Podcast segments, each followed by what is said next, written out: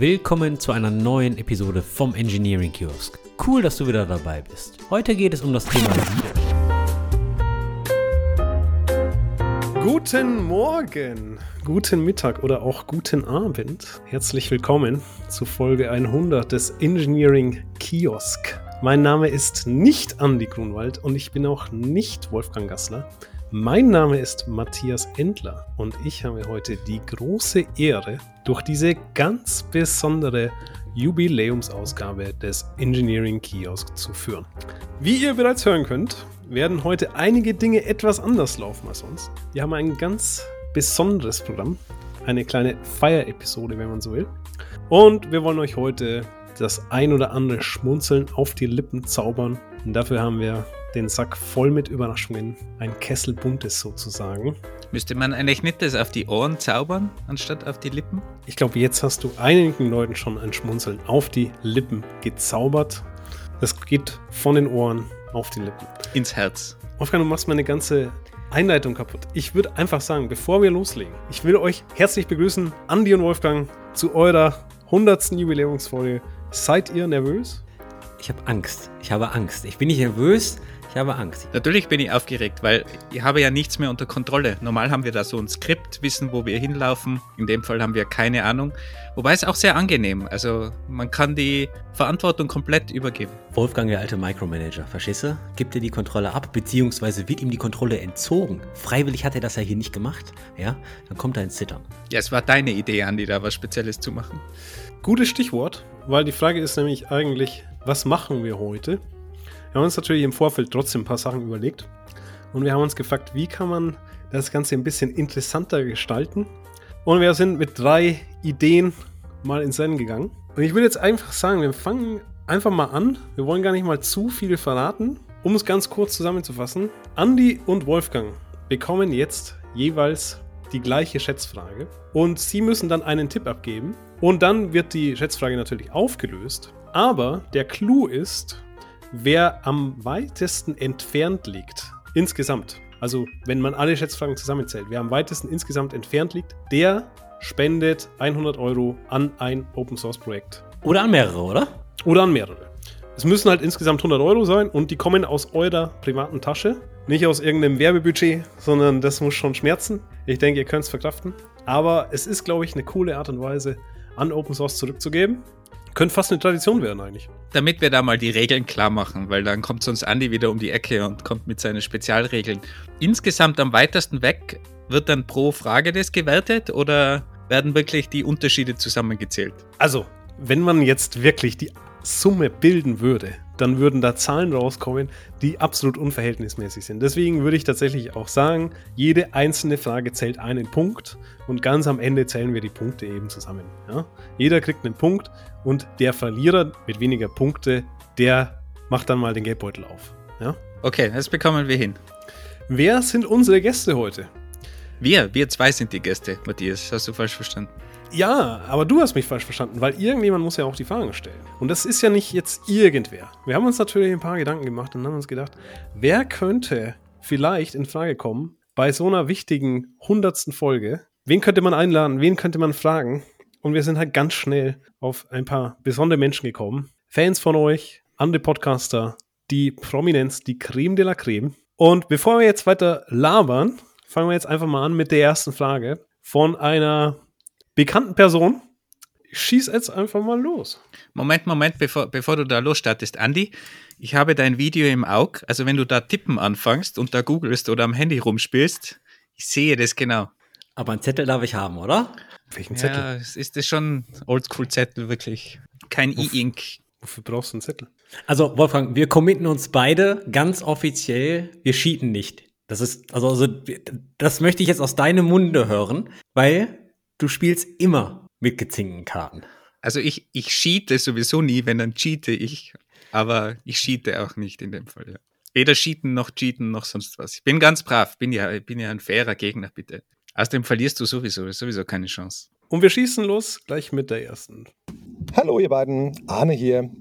Ich habe den Endler gefragt, ob ich euch so ein bisschen dissen darf und der meinte, ja klar, okay, auf geht's. Ich wollte euch nämlich ursprünglich so eine richtig schöne Low-Level-Frage stellen, so ein richtig hartes Teil. Aber dann fiel mir ein, ihr seid ja schon eigentlich so seit mehreren Jahren im Management versackt, das kriegt ihr nicht mehr hin. Also nehmen wir was Fluffiges, High-Level-mäßiges. Wie ihr wisst, bin ich ja Freund der Google Cloud, aber Google selber hat sich in den letzten Jahren ja nicht sehr mit Ruhm bekleckert. Deswegen hier meine Frage. Wie viele Services hat Google seit 2006 eingestellt? Und mit Services meine ich so Sachen wie Google Plus oder Google Reader, nicht sowas wie Cardboard oder Glasses oder wie der ganze Kram hieß. Also, wie viele Services seit 2006? Ich sage ja, es wird nicht leicht.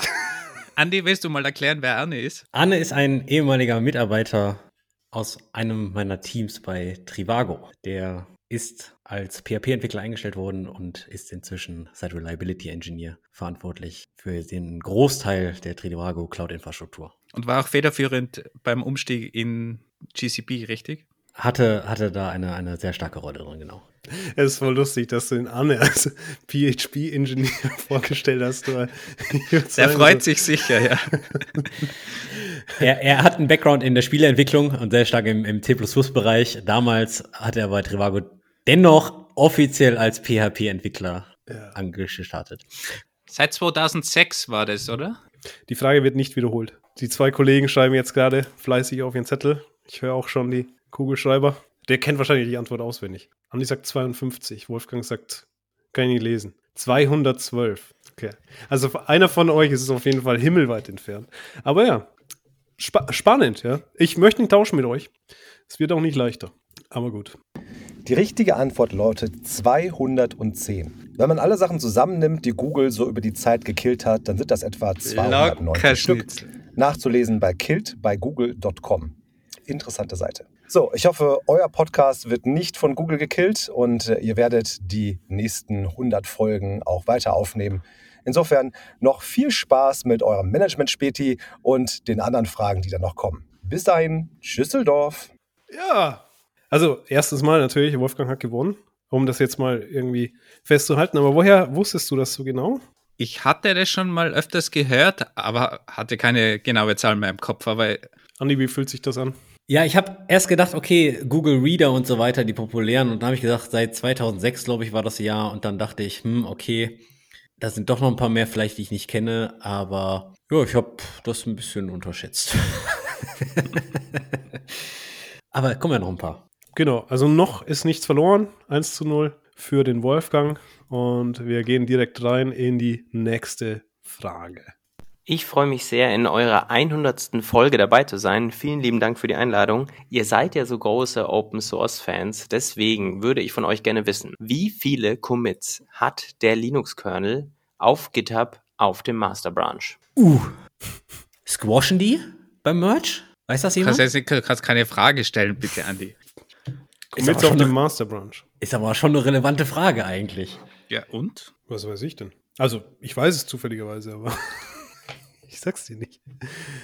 Bist du schon bereit, Andi? Mach mal weiter da. So, dann will ich mal die Ergebnisse sehen. Der Andi sagt 1,5 Millionen, also 1.500.200 aus irgendeinem Grund. Genauer hättest du es nicht machen können. Und Wolfgang, du brauchst eine bessere Webcam. Einen Commit? Ah, ich verstehe, was deine Strategie war. Okay. Das ist, sorry, aber das ist wie beim Bohlen oder beim Kegeln, Sicherheitswürfe zu machen. Nein, nein, nein, nein, nein, das ist über, das hat überhaupt nichts damit zu tun. Ich habe gar nicht gewusst, ob du höher oder, oder niedriger bist. Aber die Frage kommt ja von Christian Braun und der Mensch von Index Out of Bounds, von dem Podcast, hat immer nur solche Sachen im Kopf und ich bin mir sicher, das ist irgendwie eine Fangfrage und darum eins, weil es GitHub war. Er hat GitHub so ähm, betont und Linux Kernel ist nicht auf GitHub. Aber ein Mirror. Ja, ich glaube, dass das wirklich nur gepusht wird und dadurch immer nur ein Commit ist. Meine Theorie.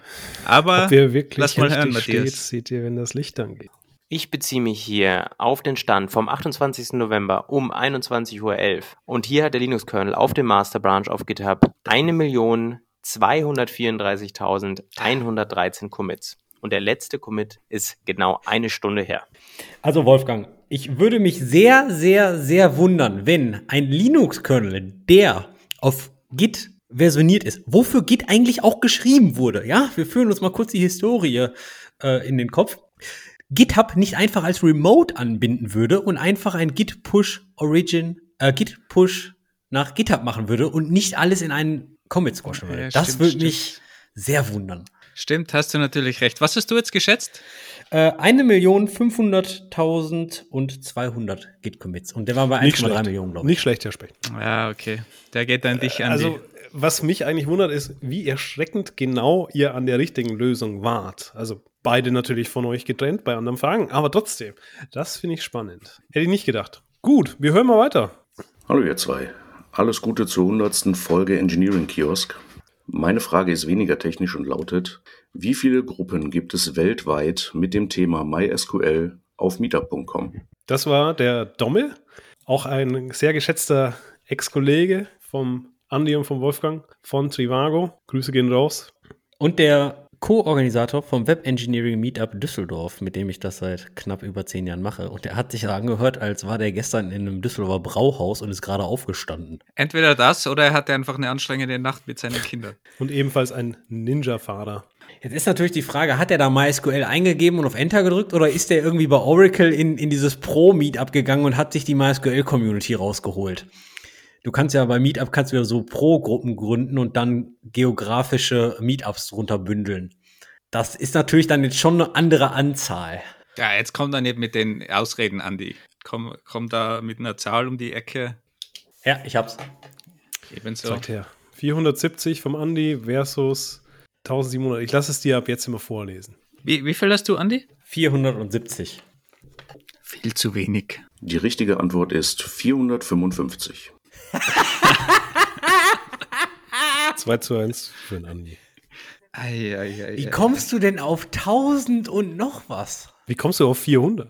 Ich habe mir gedacht, im, im Durchschnitt 10, 10 Meetups pro Land sind. Das wären ja schon irgendwie 3000. So viele sind es nicht, da habe ich die Hälfte genommen. Ich glaube, eine ganze Menge Länder haben keine Meetups zum Thema MySQL. Das gibt's nicht. Es gibt ja allein 200 in Deutschland wahrscheinlich. Egal. Faszinierend. Ich wäre meilenweit davon entfernt gewesen, aber vielleicht bist du einfach auch zu viel auf meetup.com, Andi. Ich muss zugeben, ich habe noch nie MySQL da eingegeben.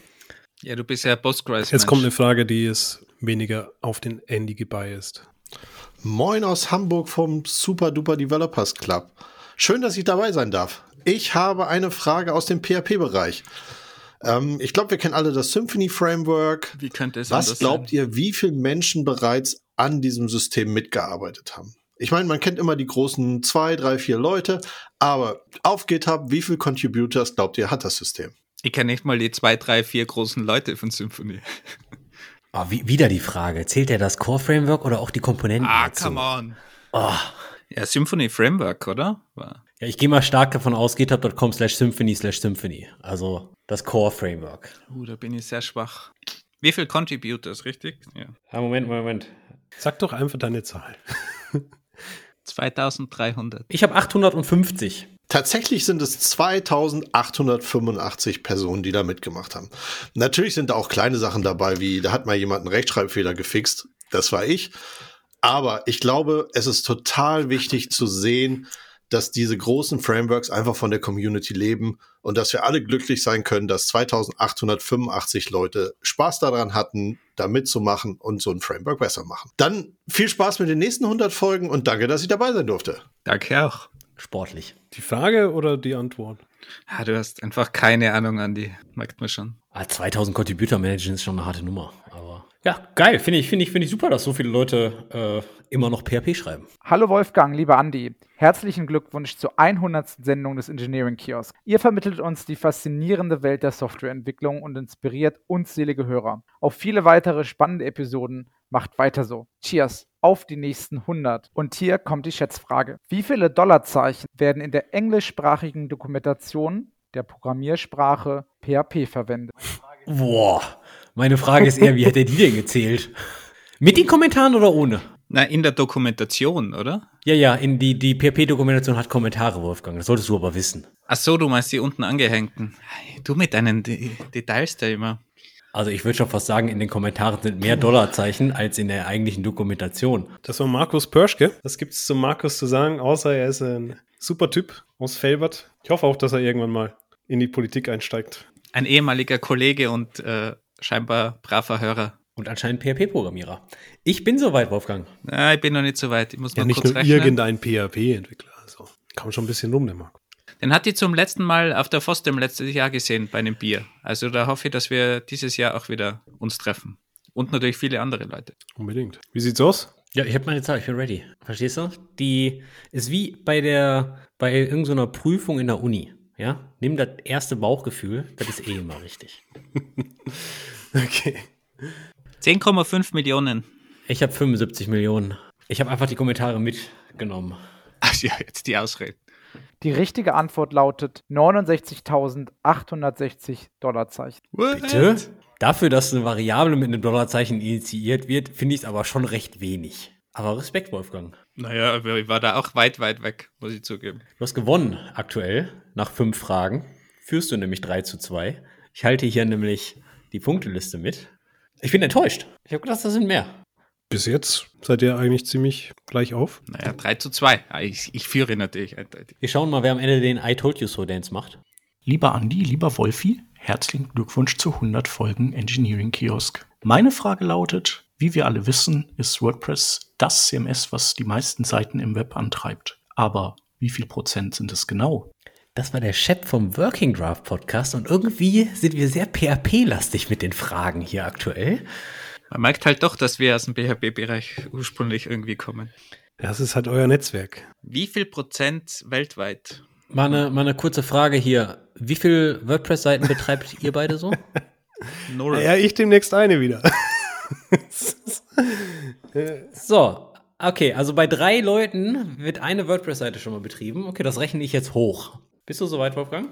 Natürlich. Okay, ich bin bei 8%. 11 Prozent. Schaut man in den Web-Almanac 2022, der insgesamt 8,4 Millionen Seiten untersucht hat, dann liegt WordPress bei einem Anteil von 35 Prozent. What? Andi, wieso hast du nicht einfach hochgerechnet? Ein Drittel. Das ist doch gemein.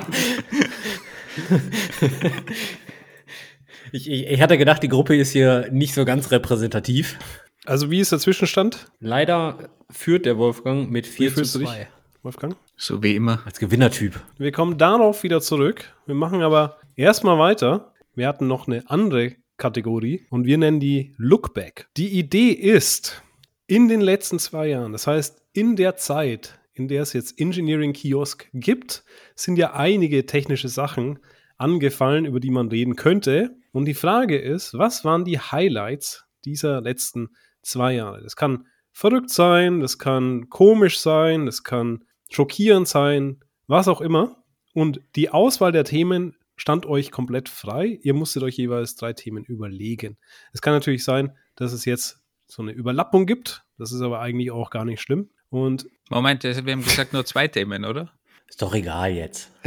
wir, wir, wir können gerne über mehr reden. Aber ja, vielleicht fangen wir einfach mal mit Andys ersten Einfall an. Andi, was hast du denn auf dem Zettel stehen?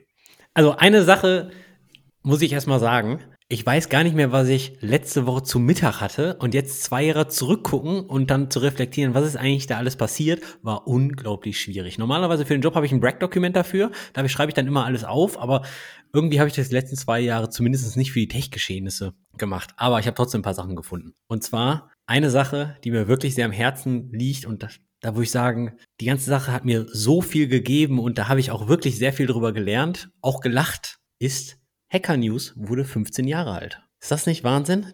Diese Webseite, die ich glaube, uns alle antreibt und den, die, die komischste Selektion an Tech-Themen hat, meines Erachtens nach, wurde im Februar 22 ganze 15 Jahre alt. Ah, das ist schon ein bisschen Cheaten, jetzt einen Geburtstag zu nehmen, der sich quasi auf die 15 Jahre davor auch noch beruht. Ah, wieso? Der, der weiß ich jetzt nicht. Nee.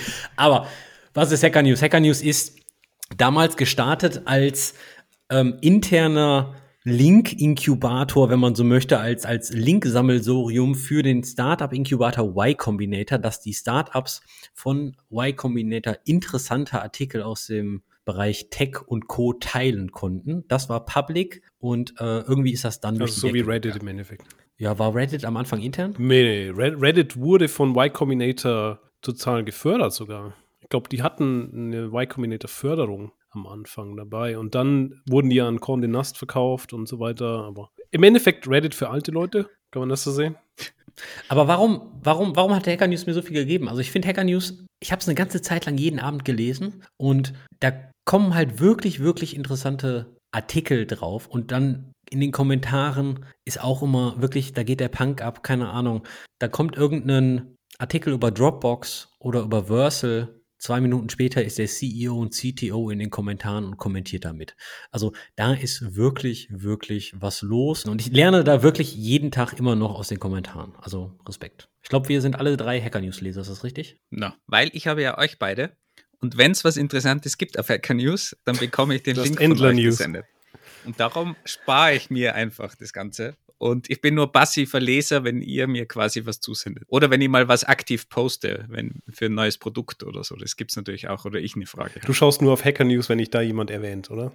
Genau, wenn ich erwähnt wäre, Wenn es um dich geht, äh, dann gehst du mal in die Kommentare rein und stellst mal ein paar Sachen klar halt. Ja.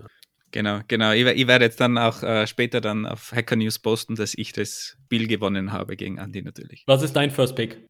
Mein First Pick ist etwas, wo ich auch gerade kürzlich daran erinnert worden bin. Ich habe nämlich jetzt gerade vor ein paar Tagen die Rechnung von Copilot bekommen und demnach habe ich genau vor einem Jahr Copilot begonnen zu verwenden und gerade heute, ich habe heute mit dem Advent of Code, mit dem ersten Tag gestartet, haben wir gedacht, okay, simples Rätsel, ich mache einfach schnell unten die Konsole auf, die JavaScript-Konsole im Browser und programmiere das schnell in JavaScript runter. Ist ja nur simples for each. Und ich bin gescheitert. Und ich, habe dann meine IDE aufgemacht, wo Copilot installiert war, um irgendwie JavaScript-Code zu schreiben, weil ich schaffe es fast nicht mehr, ohne Copilot irgendwie eine Zeile zu schreiben. Es ist ziemlich schlimm, dieses Gefühl, wenn man da drauf kommt, dass es so schwierig ist, äh, Code zu schreiben ohne Hilfe. Ist so wie früher die Autovervollständigung in IDEs, aber nochmal eine Kategorie höher. Und ich kann mir eigentlich programmieren, ohne gar nicht mehr richtig vorstellen. Und ich merke, dass sich da im letzten Jahr extrem viel getan hat bei mir. Also wie ich das ver- verwende und anwende. Findest du nicht, dass das ein bisschen stereotypenhaft ist als Podcaster, dein First Top Pick für die letzten zwei Jahre irgendwas mit AI zu nehmen? Ja, aber wenigstens habe ich nicht AI an sich genommen. Ich hätte ja sagen können, ChatGPT, das wollte ich bewusst nicht. Aber was mich persönlich am meisten beeinflusst hat, ist wirklich das, weil in meinem Alltag, es hat sich einfach komplett geändert, wie ich programmiere. Also ohne, ich schaff's einfach nicht mehr, muss ich zugeben. Und es, es hilft natürlich. Ich glaube, ich bin auch wesentlich schneller geworden, aber es ist eigentlich nicht mehr möglich, sinnvoll eine, eine Codezeile zu schreiben. Also ich hatte wirklich Probleme, das for each zu schreiben, ob äh, in, in, in JavaScript korrekt. Ich bin, ich bin jetzt mal gespannt, aber wie verändert sich das Top-Leaderboard von Advent of Code durch ChatGPT und, und Copilot und Co.? Ja, aber das hat es ja früher auch schon gegeben. Du hast, du hast auch auf Reddit oder sonstige Foren irgendwo das Ergebnis dir raussuchen können. Also wenn du, wenn du cheaten willst, geht das immer. Aber bei Advent of Code ist es ja auch so, dass du das Problem verstehen musst. Also es hilft dir zwar die, bei der Programmierung und du könntest natürlich jetzt auch das Problem eingeben als, als Fragestellung und dann hoffen, dass Copilot dir, dir das schon programmiert. Aber ich mache schon so, dass ich mir die Struktur überlege, aber dann beim Ausführen der Struktur, um es einfach zu beschleunigen, das Coding an sich, da setze ich dann natürlich sehr gerne auf, auf eine Hilfe, auf eine AI-Hilfe. Aktuell ist es halt Copilot, aber es gibt ja auch andere Produkte und in Zukunft wird es wahrscheinlich auch andere noch geben. Aber es hat schon einen starken Einfluss auf, auf meine tägliche Programmierung, ja. Das, das kann ich nicht abstreiten. Vor allem, wie gesagt, wenn es mal wegfällt und du bist eigentlich so machtlos, wie früher Java-Entwicklung. Java-Entwicklung ohne Autocompletion ist ja wirklich schwierig. Java ist schwierig. Ja, das auch. Du bist, du verwendest immer noch keine AI, oder, Andi? Ja, so, so langsam kickt so äh, äh, das FOMO-Gefühl ein. Also ich versuche halt schon öfters mal jetzt ChatGPT zu verwenden, wirklich in meinem, ja, kann man Alltag sagen. Äh, Im beruflichen Kontext ist das natürlich alles immer so ein bisschen ähm, limitiert. Aber ich habe immer noch kein GitHub Copilot. Nee, das äh, muss ich mal testen. Und Schuld an der ganzen Sache ist ja Matthias. Das kann ich ja auch gleich mal erwähnen, weil ich hatte mal mit Matthias eine Pair-Programming-Session und war so neidisch auf diesen Copilot, dass ich mir zugelegt Echt habe. jetzt? Okay. Das war vor einem Jahr. Genau vor, genau vor einem Jahr. Beziehungsweise plus zwei Monate, weil die ersten zwei Monate sind kostenlos, also eigentlich sind es 14 Monate. Also ich kann ja mal ganz kurz sagen, wie ich Copilot verwende. Meistens in sehr, sehr engen Scopes für Pattern Matching. Dafür ist es extrem gut. Also warum soll ich mir die Syntax von dem For Each in JavaScript überhaupt merken? Muss ich das? Hm. Vielleicht in meiner Hauptsprache wäre es schon ganz gut, aber in JavaScript, das ist nie meine Hauptsprache, da muss ich es nicht wissen. Und es geht natürlich auch manchmal in die komplett falsche Richtung. Also ich kann mich da an einen Pull-Request erinnern, das ist zufälligerweise auch bei einem Projekt, das wir gemeinsam gemacht haben in Open Podcast. Und da bin ich ziemlich mal auf die Nase geflogen damit, weil ich eben gedacht habe, ich lasse da jetzt sehr, sehr viel Auto generieren. Und wurde da in die falsche Richtung geführt. Und letztendlich hat der Code überhaupt nicht funktioniert. Und, und dann war es eigentlich schwieriger, wieder zurückzukommen und zu wissen, was man löschen muss, anstatt einfach das von vornherein gleich selber zu schreiben. Ich sehe beide Seiten, ja. Also ich verwende es auch eher so für, für kleine Sections, aber es wird besser und besser und teilweise anhand von den Variablennamen äh, kann das eigentlich schon ganz gut ab, abschätzen, teilweise was dann in die For Loop reinkommt und dann hat man da schon eine Struktur. Also es funktioniert erstaunlich gut, ja. Andi, hast du noch, nee, fang du an. Mach du. Ja, der Andi setzt eigentlich gerade an. Also soll ich dich jetzt prompten? Wir haben über AI gesprochen und du sagst prompten. Ernsthaft? Was für ein flacher Wortwitz. Na gut, aber look back. Ein ganz kurzer Zwischeneinsatz, was natürlich auch mit den LLMs zu tun hat, Large Language Models. Ne? Ein Riesenaufschrei gab es natürlich, als Twitter und Reddit äh, APIs Geld verlangt haben. Ja, da erinnern wir uns auch alle. Ja, und warum haben sie es getan? Mit hoher Wahrscheinlichkeit, damit der Content durch Large Language Models, durch die Trainingsdaten oder dass deren Content nicht als Trainingsdaten genutzt werden kann. Aber das nur am Rande. Look back. Was? Ah, ich möchte übrigens noch was einwerfen. Klarerweise. Äh, es, es hängt zwar jetzt nicht direkt zusammen, aber was ich auch rausgefunden habe, ist, dass 22 zum ersten Mal Waymo auf die Straße gegangen ist mit ihren selbstfahrenden Fahrzeugen und das ungefähr auch so in, in diese Copilot-Zeit mit reinfällt. Also da war nicht nur auf der Coding-Seite viel, sondern auch auf der Straße einiges an Änderungen. Aber Andi, jetzt bitte in, komm zurück zu deinen Vergangenheitserinnerungen. Ich glaube, ich glaube, ein Thema, was uns, was uns alle irgendwie so ein bisschen beschäftigt hat, ist, ähm, ich nenne es mal The Rise and Fall ähm, vom Tech-Job-Markt. Weil wir können uns alle noch dran erinnern, während der Covid-Zeit, Ende 2020, 2021 war der Tech-Markt am Boomen, ja, gefühlt wurden Gehälter gezahlt, ekelhaft. Wirklich, da, also ein bisschen überspitzt gesagt, haben Junior-Engineers 80, 90.000 Euro gekriegt, weil einfach Geld so günstig war. Und dann ist das ganze Kartenhaus in Quartal 2, Quartal 3 irgendwie zusammengefallen. Und auf einmal hat die Website layoffs.fyi einen richtigen Boom gekriegt. Denn allein im Jahr 22 haben 1000 Firmen 164.000 Mitarbeiter entlassen und im Jahr 23 eine ähnliche Anzahl an Firmen 250.000 Mitarbeiter. Und das war natürlich schon eine kranke Nummer. Also da hat man schon wirklich gemerkt, okay, der Tech-Markt baut auf, baut auf, baut auf und dann baff. Also da habe ich gedacht, ich meine, jede Woche kam ja, ich glaube mal, irgendwelche News, Microsoft, Facebook hat 10, 12.000 Leute entlassen. Und auch hier im Kiosk, im Podcast haben wir ein bisschen darüber gesprochen. Episode 25, Tech-Entlassungswellen, Job-Interview-Skills. Episode 36, sechsstellige IT-Gehälter, wie, was, wo und ob das überhaupt fair ist. Und ich glaube, das hat uns alles schon so ein bisschen, ja, mitgerissen. Also war schon, war schon, ich will nicht sagen eine spannende Zeit, aber schon eine komische Zeit. Und jetzt ist die Frage, kommt der Jobmarkt nochmal zurück? So, hm, jetzt gerade ist ein bisschen schwierig, ne? Ja, der Effizienz und so.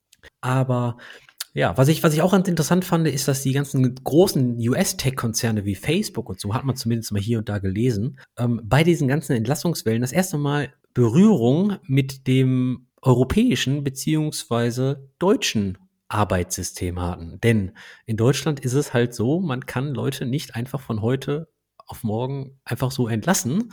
Da ist nämlich dann ein Betriebsrat dazwischen und dann ist da vielleicht ein unbefristeter Arbeitsvertrag und das ist dann alles nicht ganz so einfach. Und was hat Facebook inzwischen gemacht?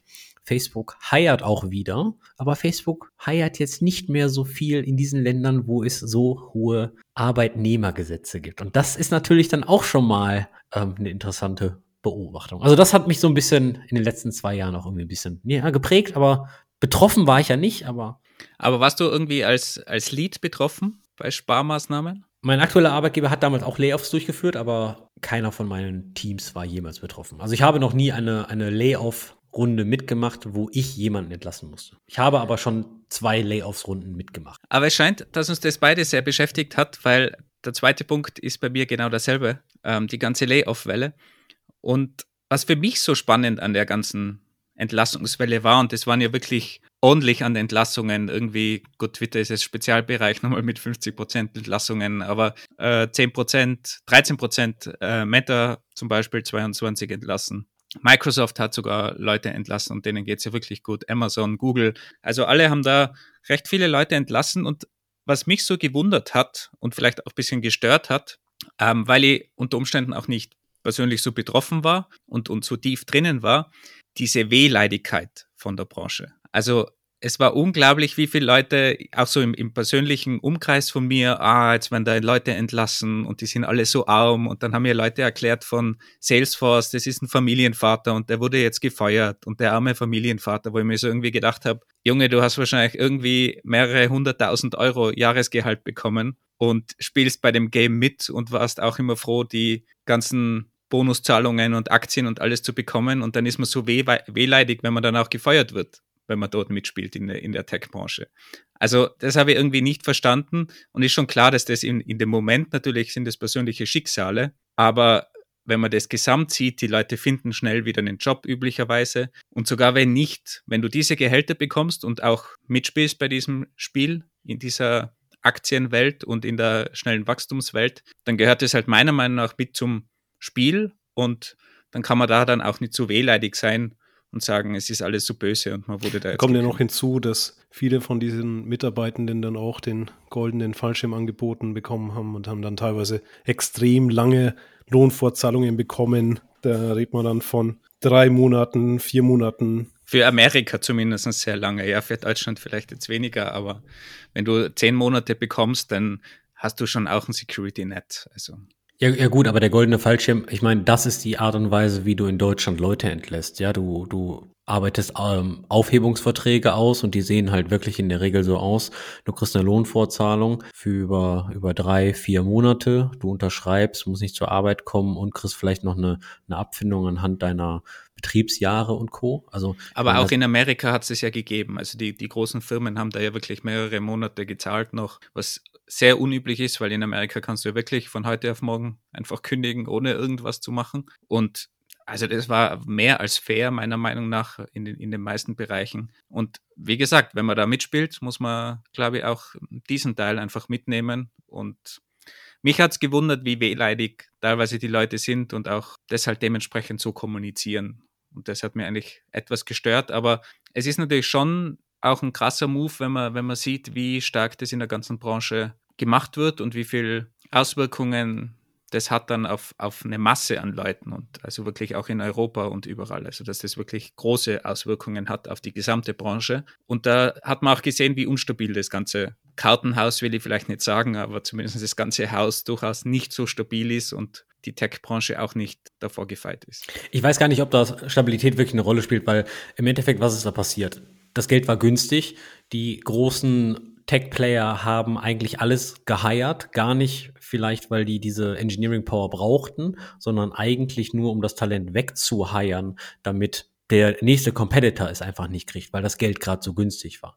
Deswegen bin ich mir gar nicht sicher, inwieweit das wirklich mit Stabilität zu tun hat, denn all diese Firmen oder ein sehr großer Anteil dieser Firmen, die gibt's ja immer noch. Ja, es wird einfach nur ganz offen und ehrlich vielleicht sogar overhired, ne, und das auch mit Absicht. Also man sollte vielleicht auch da noch erwähnen, dass diese 10% Layoffs auch einfach nur ein Tropfen auf dem heißen Stein sind. Also es haben ja viele Firmen beispielsweise dann einfach kategorisch auch mal so 10%, die klassischen 10% einfach entlassen. Und da sagt man ja, die haben eher bei sich ein bisschen aufgeräumt. Das war vielleicht gar nicht nötig. Und da haben ja dann super viele Firmen dann auch nachgezogen, weil das eben genau der Moment war, das zu tun. Und es war leichter, das unter den Teppich zu kehren, als zu anderen Zeiten vielleicht. Wenn es jeder macht und auch die Großen machen, dann kann ich es auch machen, genau. Google hat mehr Leute eingestellt, als sie dann danach wieder entlassen haben. Es sind immer noch mehr Leute jetzt bei Google und ich glaube, bei Microsoft war es genauso. Kennst die genauen Zahlen nicht, aber die waren sehr erpicht drauf, gute Talente trotzdem zu halten. Kommen wir mal weg von einem, weg von diesem traurigen Thema, mal zu etwas Tollem. Und zwar, ich habe mir einen dritten Lookback-Punkt rausgezogen und da habe ich mir, da ich ja ein Open Source Fan bin, habe ich mir einfach mal die Top Repositories, die erfolgreichsten Repositories von 2022 und von 2023 rausgesucht. Und Überraschenderweise sind die Listen, die Top 10, fast identisch. Auf Platz 1 Microsoft Visual Studio Code. Finde ich jetzt nicht so überraschend, weil ich glaube, das ist die IDE, die so in den letzten Jahren einfach durch die Decke ging. Ich glaube, so die ersten vier oder fünf Projekte sind alle gleich. Und was man in 2023 gesehen hat, so die, die, die unteren fünf, also Platz sechs bis zehn, sind dann alles so AI-Projekte, irgendwelche äh, Large Language Models und so weiter. Aber was mich wirklich überrascht hat, das war, bringt mich zum Grinsen irgendwie, ist nämlich der Platz vier. Der Platz vier auf beiden Listen. Es sind die Azure Docs. die technische Dokumentation von der Cloud von Microsoft, Azure Docs. Und Wolfgang, eine Schätzfrage, die nicht in die Wertung eingeht, weil ich kenne die Antwort. Was denkst du denn? Wie viele Contributor haben die Azure Docs? 64.000. Sportlich? Aber wir reden immer über Dokumentation für einen Hyperscaler, für den kleinsten Hyperscaler, möchte ich nur noch mal sagen. Ja? Es, sind, es sind nur 13.000 Kontributoren, aber das ist schon eine Hausnummer, oder? Ich meine, das ist eine Dokumentationswebseite für, für Microsoft. Also das ist schon, aber auch da, die, die Pull-Requests, die sind ganz interessant oder die, die Issues. Die fragen nämlich in den Issues wirklich nach, sowas wie, äh, äh, könnt ihr mal bitte die äh, Encryption-Methoden für diesen Disk-Type oder sowas mal ein bisschen erläutern. Also, also es ist schon, schon, schon sehr interessant, was da wirklich abgeht. Und da muss ich ja schon sagen, wir wissen alle, Microsoft hat einen mega Move hingelegt von, uh, das ist Microsoft, die machen ja Windows Closed Source. Ja, das war so am Anfang so die, die Ansicht von Microsoft zu, uh, das ist aber eine gute Firma, da könnte ich mir auch vorstellen zu arbeiten. Ja, also deren, deren Open Source Move, ich glaube, der ist ungeschlagen in der Industrie, aber dass die Azure Docs auf Platz 4 der beliebtesten ähm, Repositories 22 und 23 sind, äh, hat mich zum Grinsen gebracht. Fand also es ist ja nicht die beliebtesten, sondern die aktivsten, oder? Äh, die aktivsten äh, in Bezug auf externe Kontributoren. Ja? ja. Und äh, man muss zugeben, äh, Home Assistant war auch sehr weit oben und Flutter, das äh, Mobile Framework aus der Sprache Dart. Es könnte natürlich sein, dass die Azure-Dokumentation einfach so schlecht ist, dass alle Leute was contributen. Und sie ist natürlich überhaupt öffentlich zugänglich, weil ich wüsste nicht, dass AWS oder GCP die Dokumentation auf GitHub hat. Das weiß ich jetzt nicht, aber das Open Source Contributor Onboarding muss die Azure Docs ja schon richtig gemacht haben. Ne? Also da ist ja völlig egal, ob die dann kacke ist oder nicht. Punkt ist aber, das Open Source Onboarding, da haben sie dann eine ganze Menge richtig gemacht. Ich glaube ganz allgemein, dass die Dokumentation in so einer Form mit, mit der Community zusammen eigentlich einen großen Mehrwert hat und meiner Meinung hat ja auch BHB da extrem früh damit angefangen. Und keine Ahnung, ob das andere auch schon gemacht haben. Aber die Kommentare in der BHB-Dokumentation, die du ja schon erwähnt hast mit, mit deinen Schätzungen, ob die Dollar jetzt einfließen oder nicht, die war schon extrem hilfreich. Und wenn ich mir so vorstelle, vor zehn Jahren war das eigentlich nicht so üblich oder vor 20 Jahren da Kom Kommentare zuzulassen in der Dokumentation und wirklich die Community einzubinden. Und ich kann mich erinnern, dass extrem viel, das war früher sowas wie Stack Overflow, bist auf die BRB-Dokumentation gegangen und hast unten schon Lösungen gehabt, wie du so die gröbsten Probleme mit der Funktion beheben kannst oder klassische Probleme, die auftreten und wie man die umgeht. Also ich habe da schon viel Copy-Paste gemacht. Also mein, mein früheres Stack Overflow sozusagen, die Kommentare. Und insofern, meiner Meinung nach, macht es absolut Sinn, die, die Community da stärker einzubinden. Und wenn man es dann so offen über Git macht, ist es noch besser. Also man freut sich ja auch immer, wenn da die Community mitarbeitet, mitarbeitet und es kann ja nur besser werden. Wolfgang, hast du denn jetzt noch ein Highlight? Nope. Dann habe ich tatsächlich noch eins. Und zwar hatte ich mir zum Einstieg dieser Geschichte Zitat überlegt im Jeopardy-Style. Und ihr könnt mich stoppen in jedem Moment und könnt dann die Antwort geben. Es geht. Moment, ist das jetzt was, was in die offizielle Wertung einfließt? Das ist außerhalb der Wertung. Sei ganz beruhigt. Aber trotzdem wäre es ganz spannend, wer es als erstes sagt. Also, es geht um eine Folge von euch. Also nur zu, zur Erklärung. Jeopardy, in, in dem Sinne, du gibst die Antwort und wir müssen die Frage erraten. Genau. Okay. Diese Cloud-Plattform wird nicht nur zur Speicherung von Kalenderdaten verwendet, sondern auch für. Stopp. Ja. Was ist Nextcloud? Sehr gut. Ja, ja, ja. Wolfgang, ich bin ein bisschen enttäuscht. Ah, ja, ja. Also die ganze stimmt. Frage war, ähm, diese Cloud-Plattform wird nicht nur zur Speicherung von Kalenderdaten verwendet, sondern auch für diesen Audiotyp, wie im Fall eines Podcasts, der seine MP3-Dateien sicher aufbewahrt. Moment, ist das ein Zitat aus, aus unserer Nein, kein direktes Zitat. Allerdings hattet ihr mal einen Gast und vielleicht wollt ihr da mal kurz drüber sprechen, wer das war und Andi, warum du das so schnell wusstest. Das war Frank Kalicek, der Gründer von Nextcloud und der einer der originalen Autoren von OwnCloud, der seine eigene Firma geforkt hat auf Basis von Unstimmigkeiten mit Investoren und Co. Und wir waren damals sehr, sehr stolz, dass Frank zugesagt hat, denn ich zumindest schätze ihn ungemein. Besonders, das hatten wir damals auch in der Episode erwähnt, wir haben ihn mal auf einem Vortrag in Belgien gesehen, wie er erzählt hat, wie er seine eigene Firma geforkt hat, daraus ein komplettes Open Source Projekt gemacht hat und damit dann auch wirklich Geld verdient. Und er ist sogar so weit inzwischen, dass Nextcloud in Behörden und nicht nur in Deutschland genutzt wird, sondern in Europa. Und er ist auch sehr viel in der, in dem Bereich von der EU unterwegs. Und diese Person treibt Open Source und dass du die Hoheit über deine eigenen Daten hast, so dermaßen weit nach vorne. Ähm, ich kriege gerade Gänsehaut, muss ich zugeben, wenn ich das erzähle, weil das ist einfach wow, wow, wow. Also ich finde es höchst beachtlich, was diese Person auf, den, auf die Beine gestellt hat. Und das Interessante daran ist ja auch übrigens, Episode 86 ist es, unser Interview mit ihm, dass eigentlich Nextcloud im Gegensatz zu OwnCloud das ja die Firma davor war und OnCloud war mehr investororientiert und da hat es kostenpflichtige Module und so weiter gegeben.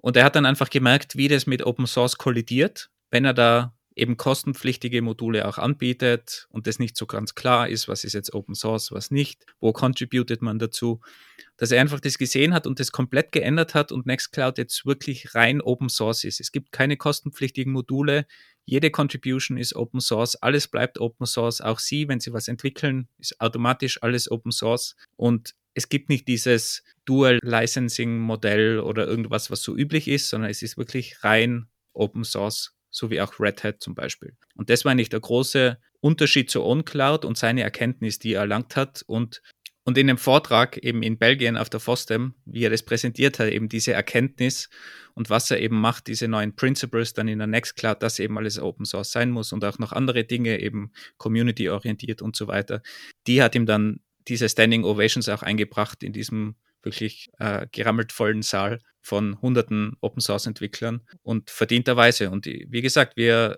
verwenden es auch, die Nextcloud, ich persönlich sehr stark und ich bin super happy damit.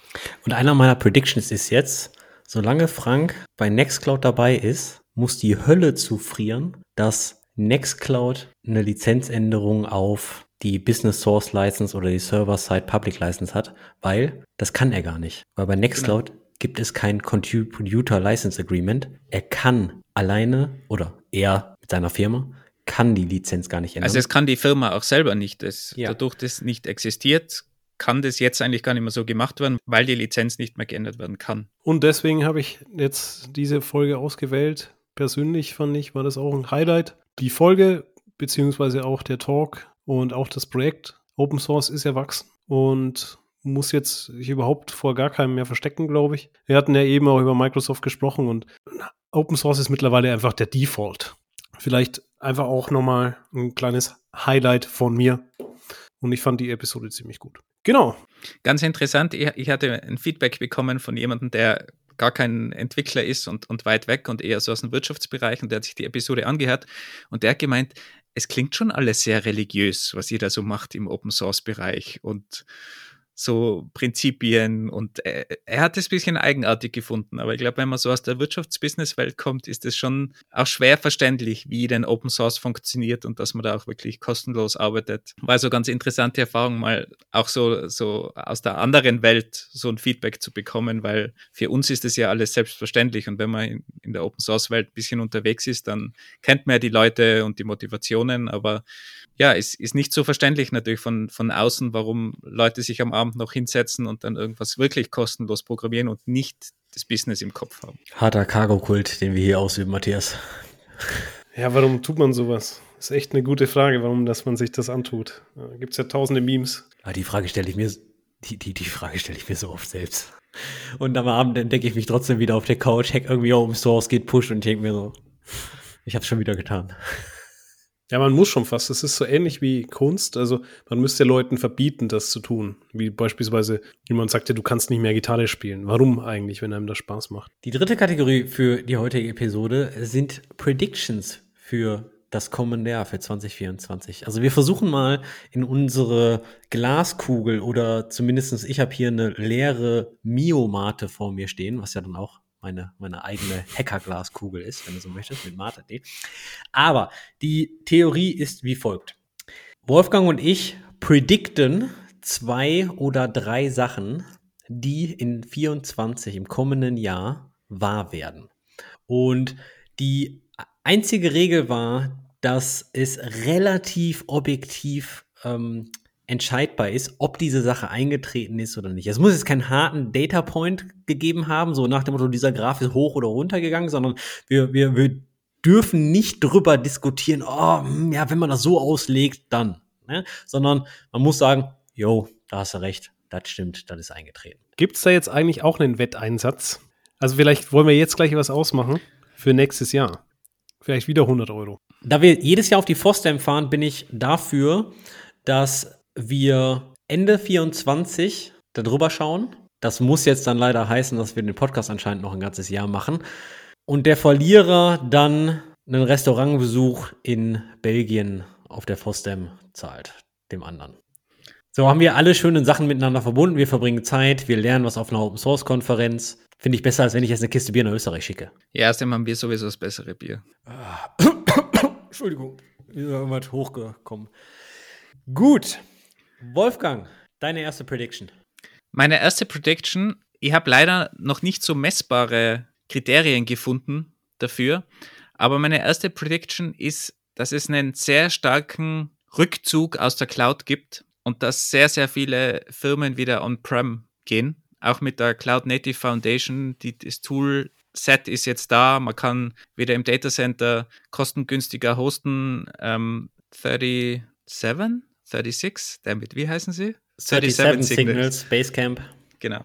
37 Signals Basecamp hat es vorgemacht und die machen das ja immer, wenn sie was machen, mit einem ordentlichen Knall und einer guten Marketing-Message, damit das ja alle hören. Und ich glaube, dass da extrem viele das nachmachen werden. Meine Frage ist, wie man das am besten messen kann, wie groß die Firmen sein müssen. Meine Vermutung ist, die ganz die Großen machen es nicht, so wie Netflix, weil die haben einfach die guten Verträge und die zahlen sowieso quasi nichts unter Anführungszeichen, weil die so gute Verträge haben. Aber ich vermute mal so diese Zwischenschicht, so diese Mittelständler im Tech-Bereich, wenn man sie so nennen will, so wie Basecamp, dass die eher wieder auf eine Data Center getriebene Strategie zurückgehen. Ich würde mal sagen, irgendwie fünf, fünf große von diesen Mittelständlern oder zehn große werden wieder announcen, dass sie zurückgehen ins Data Center. Okay, ich würde mich auf ein Measurement einlassen von zehn große, die du dann aber auch belegen kannst mit Quellen. Ja, natürlich muss man die belegen. Aber was, was sind jetzt große? Also ich rede nicht von Netflix, sondern eben von diesen dazwischen, zwischen kleinem Startup und großem Netflix. Ja, die müssen schon Mittelschicht. Die müssen schon siebenstellig pro Jahr bei einem Cloud-Provider gelassen haben. Also eine Million muss da schon. Genau, liegen. genau, ja. Genau diese, von diesen spreche ich. Genau die sagen halt, wir geben, keine Ahnung, eine Million aus und wenn wir das im eigenen Datacenter machen, schaffen wir es um 300.000 oder so. Genau in dieser Größenordnung. Okay, spannend, spannend, spannend, weil der Matthias grinst schon die ganze Zeit, weil er kennt natürlich meine Predictions. Und meine erste Prediction geht in eine ähnliche Richtung. Und zwar, meine Prediction ist, dass die Hyperscaler weiter wachsen und weiter wachsen kann man ja ganz einfach messen, indem man sich die, ähm, die Earning Calls anhört. Da kann man ja sehen, wie sie quartalsmäßig im Cloud-Sektor wachsen. Aber dass die einzelnen Cloud-Accounts von den jeweiligen Kunden nicht wachsen, sondern die Hyperscaler werden durch Neukunden wachsen und zwar durch die ganzen Late Adopter, die durch Lift and Shift in die Cloud gehen. Ja, die existierenden Firmen, die bereits in der Cloud gehen, die werden alle kostensensitiver. Das bedeutet, die einzelnen Accountkosten pro Firma werden runtergehen, weil die einzelnen Firmen sich viel mehr darauf stürzen werden, ihre Cloud-Kosten in Anführungszeichen in den Griff zu bekommen. Somit, das Buzzword FinOps wird 2024 durch die Decke gehen, denke ich. FinOps sind einzelne kleine Teams in Firmen, die sich um die Kostenoptimierung kümmern und größere Firmen, die in der Cloud sind und Managed Service nutzen, werden weg davon gehen, den Managed Service bei der Firma zu nutzen und werden mehr Modelle wie Bring Your Own Cloud anwenden. Bring Your Own Cloud, für die Leute, die es nicht kennen, bedeutet zum Beispiel, dass wenn du einen Datenbank as a Service Provider, nehmen wir mal Versal oder Heroku hast, dann kannst du mit denen sprechen und dann kann, sagt Heroku, ja, wir können deine Datenbank auch bei dir im Cloud-Account launchen. Warum sollte man das machen? Relativ einfach, weil dann du als Firma deinen Committed Use Discount bei dem Cloud-Provider nutzen kannst, anstatt direkte Kosten an den Database as a Service Provider abzugeben. Und somit, und somit drückst, somit kriegst du auf der einen Seite Ersparnisse durch deine Verhandlungen mit dem Hyperscaler, auf der anderen Seite nutzt du immer noch einen Managed Service. Das heißt, der Output wird nach unten gehen, der Average Revenue per User. Ganz genau. Wenn, wenn es, wenn, Was ist deine Wette jetzt genau? Um, um wie viel? Oder, oder geht oder nur, nur, dass er nach unten geht? er wird nach unten geht oder gleich bleibt, aber er wird nicht steigen. Also der Und einzelne, inflationsbereinigt natürlich. Das musst Ja, du ja, mitrechnen. klar, Bei der klar. aktuellen Inflation ist das immer gar nicht so wenig. Okay, inflationsbereinigt auch noch. Das bedeutet, der Account Value bleibt gleich oder geht nach unten, bleibt aber nicht höher. Die Hyperscaler wachsen trotzdem weiter. Und, und Achtung, ich habe diese Prediction aufgestellt, bevor Werner Vogels die diesjährige AWS Reinvent Keynote gehalten hat. Man muss dazu sagen, für alle, die sich jetzt fragen, warum Andy Werner so gerne erwähnt, Werner, sorry, Andy ist ein großer Fanboy von Werner Vogels. War er schon immer, seit Jahrzehnten sendet er mir jeden Link und wenn der irgendwo einen Wein trinkt und ein Paparazzi ein Bild geschossen hat, bekomme ich das bei WhatsApp. Also Andy ist wirklich ein ordentlicher Fanboy. dieser Mensch, ja, weiß halt, wie es geht. Aber die Prediction habe ich da vor der AWS Reinvent Keynote gestellt, geschrieben. Und was hat Werner Vogels gesagt? Werner Vogels hat in seiner Keynote The Frugal Architect vorgestellt, ist eine Webseite. Und das sind sieben Regeln zu Simple Laws for Building Cost-Aware, Sustainable and Modern Architectures. Was bedeutet das also? Der CTO von Amazon Web Services sagt eigentlich unterm Strich genau das gleiche wie ich. Dann schauen wir mal, ob, wir, ob ihr beide recht habt. Für alle Hörerinnen und Hörer da draußen, wenn ihr in einer Firma seid, die einen Public Cloud Provider nutzen, also einen Hyperscaler, Google Cloud, Amazon Web Service oder Azure, schaut euch mal den frugalen Architekten an, Link in den Show Notes. Das sind sieben Regeln, wie ihr vielleicht den nächsten größeren Impact in eurer Firma machen könnt, indem ihr die Cloud-Kosten erstmal ordentlich senkt, ohne Performance einbüßen zu müssen. Und Andy ist da ja Spezialist, weil ich kann mich erinnern, schon vor Jahren, wo wir zusammengearbeitet haben, ist er mir schon immer auf den Sack gegangen mit irgendwelchen Messages. Hey, da in unserem AWS-Account, da ist so ein komischer Note, der herumeidelt. Wem gehört denn der? Der hat keinen ordentlichen Tag und wir zahlen da. Und die, nach der Reihe sind so Messages gekommen, weil Andy hatte da einige Skripts geschrieben mit seinem Team, die genau das überprüft haben, um Kosten zu sparen in der Cloud. Es war schon vor, vor über fünf Jahren, also du warst schon früh Ja. dran. Offen gesprochen, Freunde habe ich mir dadurch nicht gemacht. Aber nun gut, lassen wir das. Kommen wir zur zweiten Prediction, Wolfgang. Und wieder haben wir das Problem mit einer schweren Messbarkeit, aber du bist ja der Spezialist im, im Sachen messen, das heißt, du wirst mir da jetzt helfen können. Das ist ein bisschen eine andere Prediction, aber meine Vermutung geht wieder in den AI-Bereich hinein. Klar, wie, wie soll es anders sein? Ich habe nur drauf gewartet. Ich habe es extra. Also ich habe auch eine AI-Prediction, aber die habe ich unter Bonus-Counter-Argument gesetzt. Ja, die wollte ich eigentlich nicht rausholen. Schauen wir mal. Aber ich vermisse ja in der Datenbankwelt, in der ich ja gerne zu Hause bin, irgendwie diese AI. Und die Datenbankleute sind immer sehr langsam. Das ist so das einzige Problem an dieser Prediction. Also Datenbankleute, die, die sind nicht schnell. Auch wenn man jetzt noch schaut, mit was für Tools die arbeiten, mit was für Bugtrackern. Die sind immer irgendwie zehn Jahre hinten. Aber ich rechne mal mit dem exponentiellen Wachstum trotzdem. Und ich erwarte mir, dass in irgendeiner Form im nächsten Jahr SQL durch AI ersetzt wird. Kannst du das mal ein bisschen erläutern? Ja, das ist noch so ein bisschen das Problem. Äh, Klar, wie soll man die, die Zukunft vorhersagen? Aber meine Vermutung ist, dass ich in Zukunft nicht mehr SQL schreiben muss, sondern in einer, in, in einer anderen Form irgendwie AI-Anfragen stelle, Prompts, die mir dann automatisiert aus meiner Datenbank, aus meiner SQL-Datenbank die Daten rausholen, aber eben so AI-Wischiwaschi, Prompt-basiert, keine Hardcore-SQL-Anfragen, sondern dass die AI-Welt und die Datenbankwelt irgendwie verschwimmen. Und in den meisten Fällen will man ja vielleicht auch nicht das genaue Ergebnis. Also jetzt irgendwie, wenn ich ein Revenue vom letzten Jahr will, dann will ich wahrscheinlich das genaue Ergebnis. Aber wenn es dann in Richtung geht, gib mir einfach irgendwie den Revi äh, Revenue, den ich in Zukunft haben werde. Da kann ich keine SQL-Query in dem Sinne schreiben, aber dass ich dann automatisch einfach in der Datenbank ein Modell drin habe, das automatisch meine Daten versteht und mir dann irgendwie ausgibt anhand der letzten Daten, so schaut der Revenue im nächsten Monat aus, im nächsten Jahr. Und dafür wird es eine spezielle Anfragesprache geben und das Ganze ist dann aber so integriert, dass es wie SQL ist. Also wirklich auf niedrigster Ebene, nicht irgendwer baut ein Modell, das das kann, das ist schon klar, sondern wirklich, dass es in der Datenbank abläuft und wirklich ganz unten in der Datenbank drin ist und im MySQL schon oder im Postgres wahrscheinlich, MySQL wird nicht so schnell sein, einfach mitgeliefert wird. Aber wie, wie, wie stelle ich mir das vor? Ich mache in meinem Code eine Datenbank-Connection auf zu Postgre und da, wo ich dann Select Sternchen from Table Group by und, und da, da habe ich dann einen Prosa-Text-Prompt drin entweder Prosa oder vielleicht irgendeinen anderen Dialekt, der mir dann so schwammige Anfragen auch beantwortet und eben automatisch mein, mein Schema versteht in irgendeiner Form. Vielleicht mir dann auch Tabellen wieder zurückliefert, aber intelligent und automatisch verstanden und vielleicht sogar mit Predictions oder mit Pattern erkennen. Ah, das ist brave. Also erst habe ich gedacht, du kommst mit irgendwas so, ja, AI optimiert mal eine SQL-Query, gibt es ja alles schon, aber das ist mutig. Der, der, wenn ihr den Matthias gerade sehen könntet, wir, wir machen den Podcast hier unter anderem auch mit Video, der hatte gerade die Augen zusammengekniffen und du hast richtig gesehen, ratter, ratter, ratter und jetzt gerade schüttelt er so ein bisschen Bin den Kopf, Matthias. was das angeht. Also ich frage mich halt, wie das dann in der Praxis funktionieren soll, weil einfach manche Sachen in natürlicher Sprache uneindeutig sind und da hättest du ja dann Infrastruktur irgendwo laufen, die fuzzy ist. Also ich kann mir das schwer vorstellen. Wüsste auch gar nicht, wie man das quantifizieren soll, Wolfgang. Das wäre vielleicht auch nochmal eine Frage. Aber wenn du die Wette nicht verlieren willst, dann solltest du das vielleicht ein bisschen genauer definieren. Ja, das ist ein bisschen schwierig. Ich hoffe einfach auf den exponentiellen Wachstum, dass das passiert, weil fuzzy ist das Ganze und so weiter.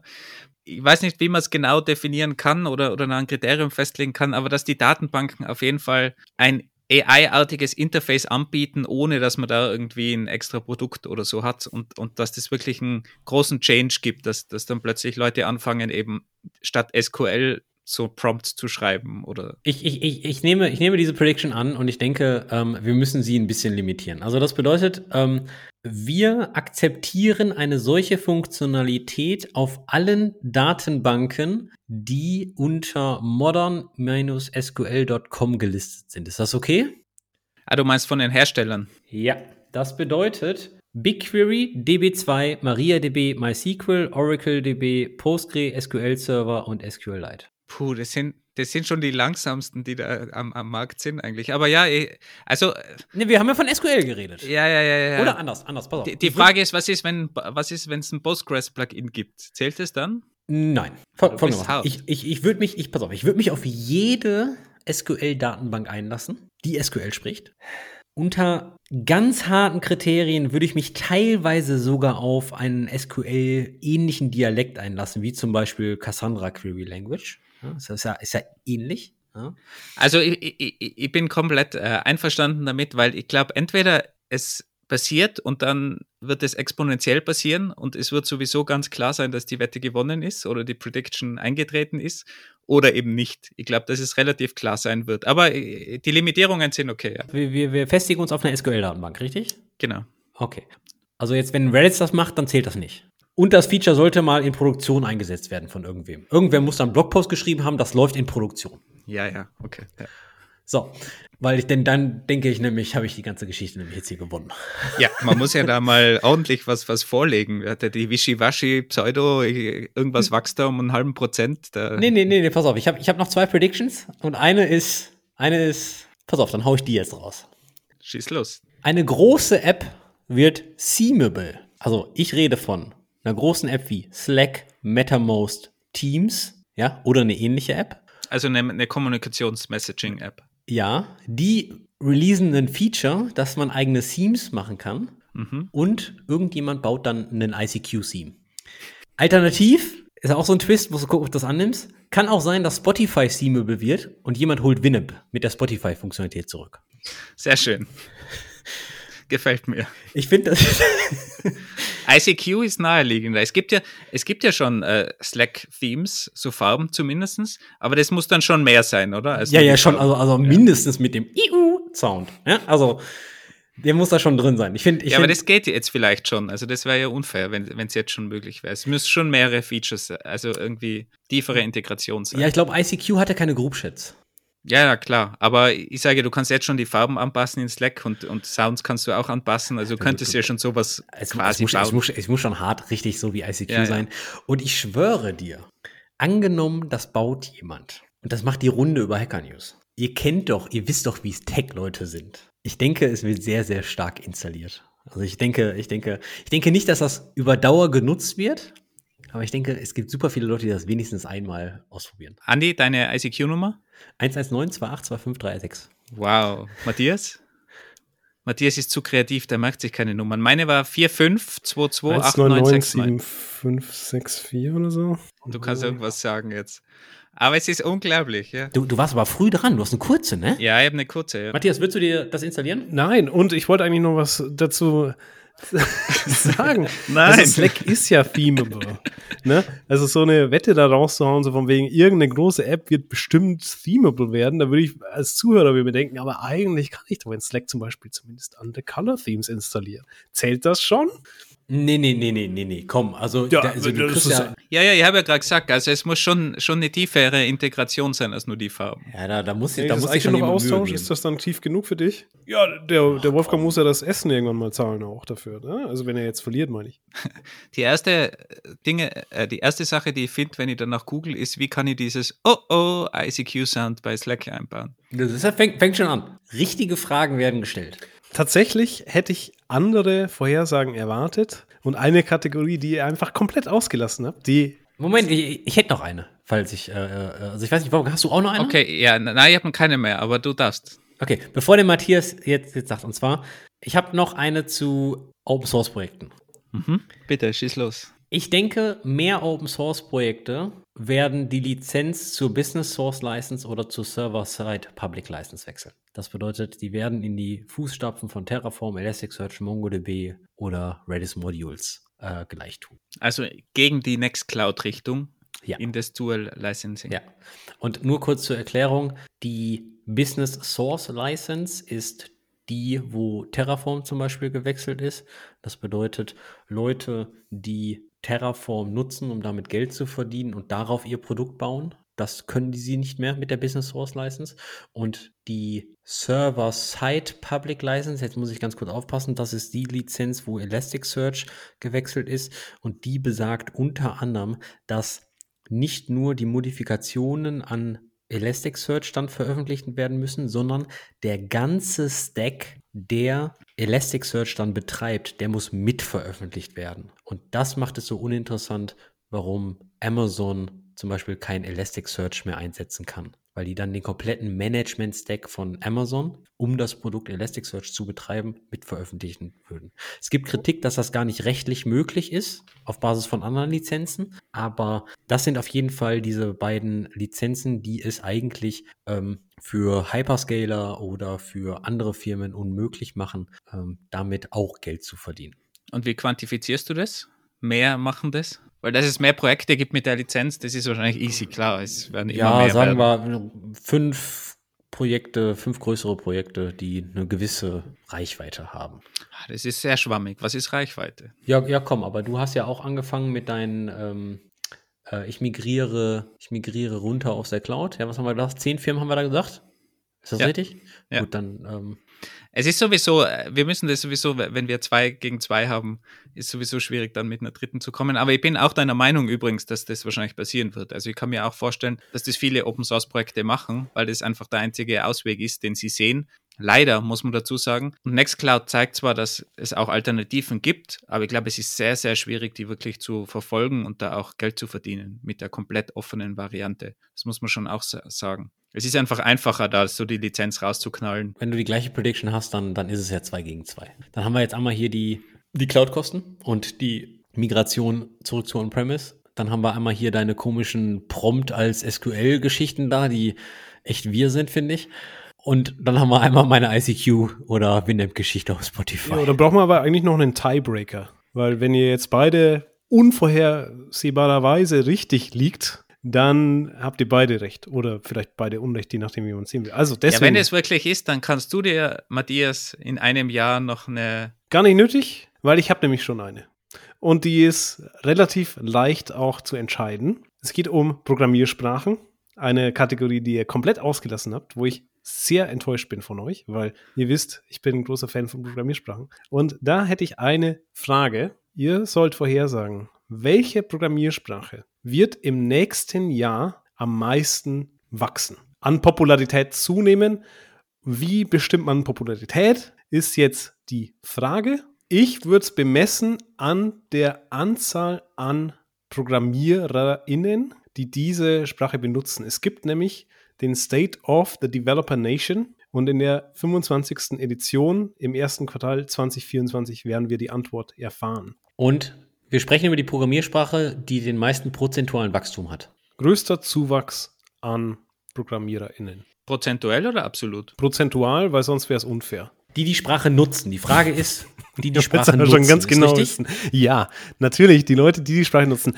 Die n- Anzahl der NutzerInnen laut dieser Statistik. Und zwar der prozentuale Zuwachs. Wie, wie heißt das Ding? Nee, nee, nee, hör mal auf zu googeln da. Du, du guckst ja schon Ja, vorher ja, die genau, Ergebnisse. genau. Lass das mal sein, wir, wir sehen, Du dass das googelst. Ja, Gesicht ja aufleuchtet. wissen, das was- ist ein ganz schlechtes. Nee, nee, du hast die, du hast die gleichen Informationen. Genau, du kannst noch jetzt. Fragen stellen. Ah, du weißt gar nicht, ich weiß ja nicht einmal, was für, was für Programmiersprachen da drauf Das sind. Ja, das ist Teil der Vorhersage. mein Problem. Das muss jetzt dein Bauchgefühl dir sagen. Ne? Also ich habe eine Antwort. Aha, okay. Ich habe eine Antwort. Mm, prozentuell. Prozentual. Prozentuell. Ja, okay, ja. Bin für Rust. Ich sag JavaScript. Ich lasse das jetzt mal umkommentiert. Ich finde das interessant. Beide Tipps. Ich denke, Rust wird wieder die, also Rust führt seit sechs Jahren oder sowas äh, die Stack Overflow oder die GitHub-Umfrage an in Bezug auf, welche Programmiersprache möchte ich nächstes Jahr lernen. Siehst du, da hast du schon mehr Informationen als ich. Du studierst das. Nee, ich habe mir die Reports mal irgendwann durchgelesen, aber da es ja um die Frage geht, wer die nutzt, und das hatten wir ja auch in der Rust-Episode geklärt, bin. Da glaube ich ganz stark, dass es JavaScript ist, weil die Sprache überall in den ganzen Bootcamps und Co. gelehrt wird im Browser. Also die, die hat halt eine unglaubliche Verbreitung und äh, Das stimmt, aber prozentual ist, ist es wahrscheinlich, hätte jetzt gesagt, bei JavaScript, wenn da Millionen dazukommen, sind es halt trotzdem nur ein paar Prozent. Also ah ja, Wachstum, aber ja, stimmt schon. schauen wir ja, mal. das ist- JavaScript gegen Rust. Rust ist so wie Linux Desktop. Linux auf dem Desktop 2024. Dieses Jahr ist es soweit, genau. Schön, schön. Dieses Jahr ist das Jahr des Linux Wieso war das eigentlich keine Vorhersage? Aber egal, wir kommen zur letzten finalen Runde. Wir haben jetzt noch vier Audioschnipsel und ich würde euch bitten, auch wieder den Stift zu zücken. Der Punktestand nochmal. Wolfgang führt mit vier Punkten gegen meine mickrigen zwei Punkte. Hier sind Ellen und Doreen vom Unmuted Podcast und erstmal herzlichen Glückwunsch zu eurer hundertsten Folge. Ich habe dir auch eine kleine Schätzfrage mitgebracht, beziehungsweise euch, Andi und Wolfgang. Und zwar geht es so ein bisschen um Frauen in der IT. Und zwar dürft ihr mal schätzen, wie viele Frauen im Alter von 45 Jahren, die einen Hochschulabschluss in der Informationstechnologie gemacht haben, nicht mehr dort tätig sind. Wie viele Frauen mit 45 Jahren steigen aus der IT aus oder sind ausgestiegen? Ich vermute mal, es ist eine Prozentfrage, oder? Ja. Boah, Wattenbrett. Ähm, ich weiß noch nicht mal, wo ich anfangen soll, nachzudenken.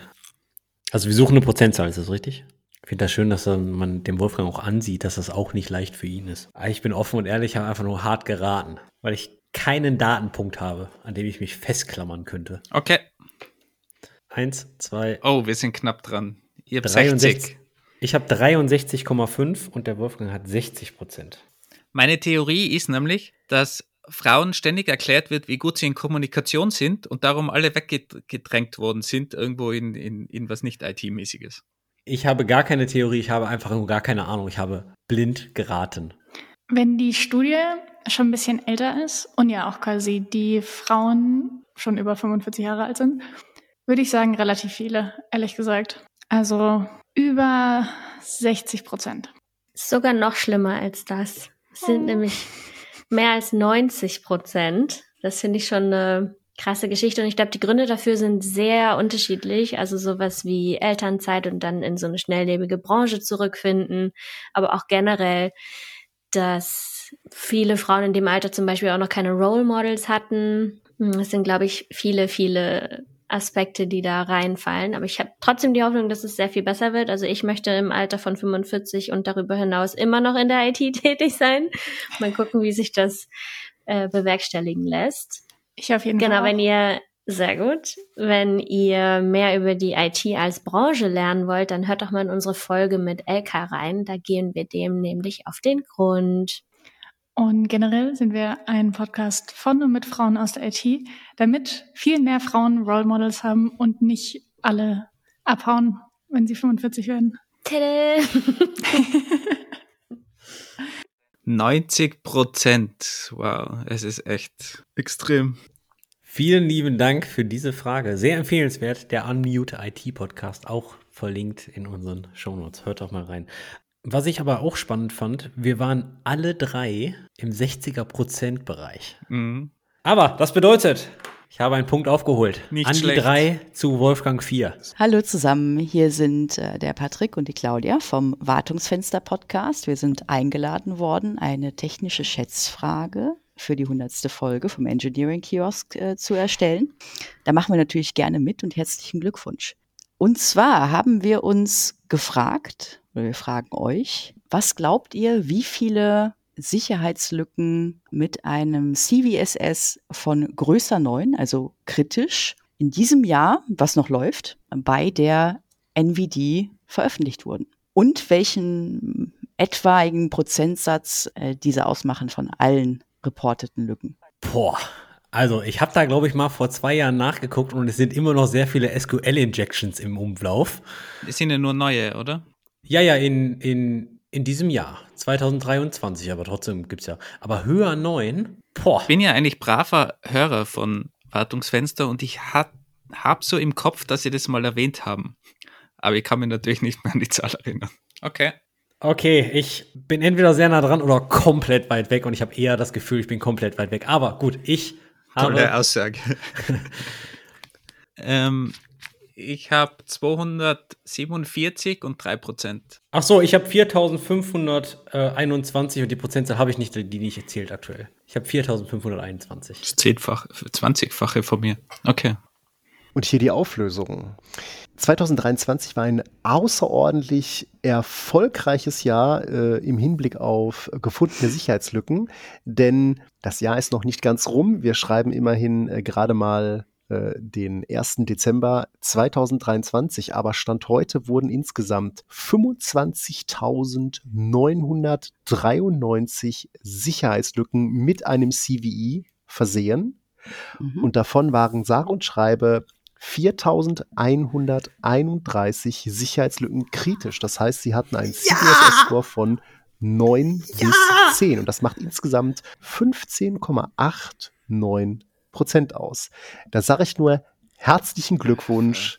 Happy Patching. Abgefahren, wie nah ich dran war. Äh, danke, Patrick. Äh, oder danke nicht, Patrick. Äh, Der- nicht schlecht, Pa- Andi. Ja. Pass auf, Wolfgang. Der, der, mit deinen 200, ganz im Ernst, kannst du nicht richtig liegen, weil diese Datenbank meines Erachtens nach einfach alles drin ja, ja, aber es ist ja das höchste, höchste Level. Darum habe ich mir gedacht, okay. Ach ja, aber ich, wie gesagt, ich weiß jetzt nicht alles, was als neun klassifiziert wird, aber ähm, da ja da wirklich jedes Produkt drin ist, ich meine, so eine Remote Code Execution ähm, ist mal schnell geschrieben. Ja, ne? ja.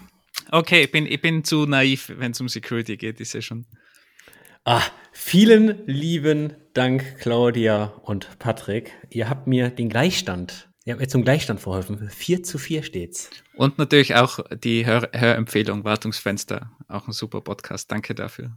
So, Konzentration. Es geht los. Die letzte entscheidende Frage. Du, du, du, du, du, du. So macht man das auch immer bei Wer wird Millionär, oder? Hallo Freunde vom Engineering Kiosk und tolle Grüße hier von Roland aus Duisburg. Ich bin QA-Ingenieur und habe zwei passende Fragen für euch. Wie viele Sekunden beträgt die durchschnittliche Ladezeit einer Webseite auf mobilen Geräten im Jahr 2023? Mit deutschem Mobilfunknetz oder mit österreichischem?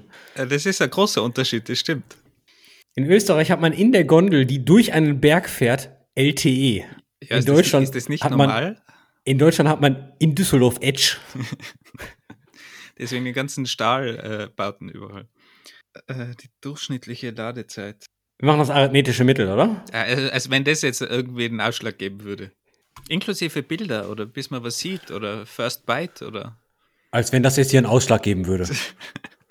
Komm, mach fertig. Okay. Ich bin bei 4,7 Sekunden. 37 Sekunden. Uh, ich glaube, wie oft bin ich? Jetzt bin ich gespannt. 8,6 Sekunden ist die richtige Antwort. Ich hab gewonnen, ich hab gewonnen, ich hab gewonnen, gewonnen, gewonnen, ich hab gewonnen, ich hab gewonnen. Wie kannst du denn so oft sein? Wie kommst du denn auf 30 irgendwas? Ja, hallo, ich denke an euch äh, Deutschen. Da, äh, jedes Mal, wenn ich mit der Deutschen Bahn unterwegs bin, ladet da jede Seite 37 Sekunden. Aber es kommt darauf an, ob das First Byte ist oder nicht. First Byte ist sicher schneller, aber bis so eine Webseite ordentlich geladen ist, bis ich da was sehe.